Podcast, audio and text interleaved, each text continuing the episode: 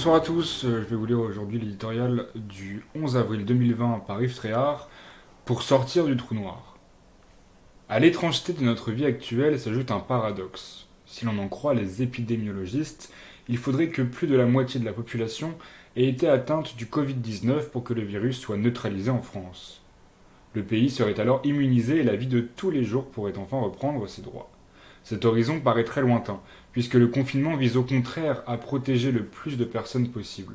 Depuis le début de l'épidémie, sur notre territoire, seuls 10 à 15% d'individus auraient été touchés par le coronavirus de façon plus ou moins sévère. Pour sortir de ce trou noir, de chacun chez soi, éviter un harakiri économique et une catastrophe psychologique nationale, il n'existe qu'une solution, un traitement.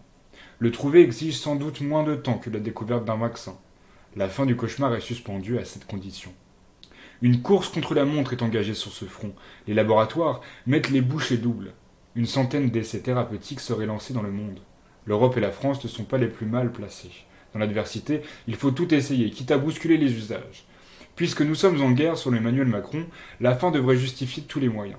Il est donc regrettable que la chloroquine du professeur Raoult ait été, jusqu'ici, abordée avec moins de raison que de passion. L'urgence commande de s'entendre et non pas de se diviser, surtout si c'est pour aller ensuite à Canossa.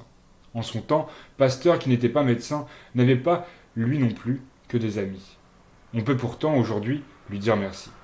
Une fois qu'un remède aura fait la preuve de son efficacité, peut-être plusieurs, à partir de molécules différentes, restera à se le procurer en millions d'exemplaires. Mais à quel prix?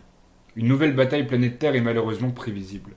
Espérons qu'elle ne révélera pas, en France, les mêmes failles politiques et bureaucratiques que celles rencontrées dans la fourniture de masques, de tests et de dépistage et de respirateurs.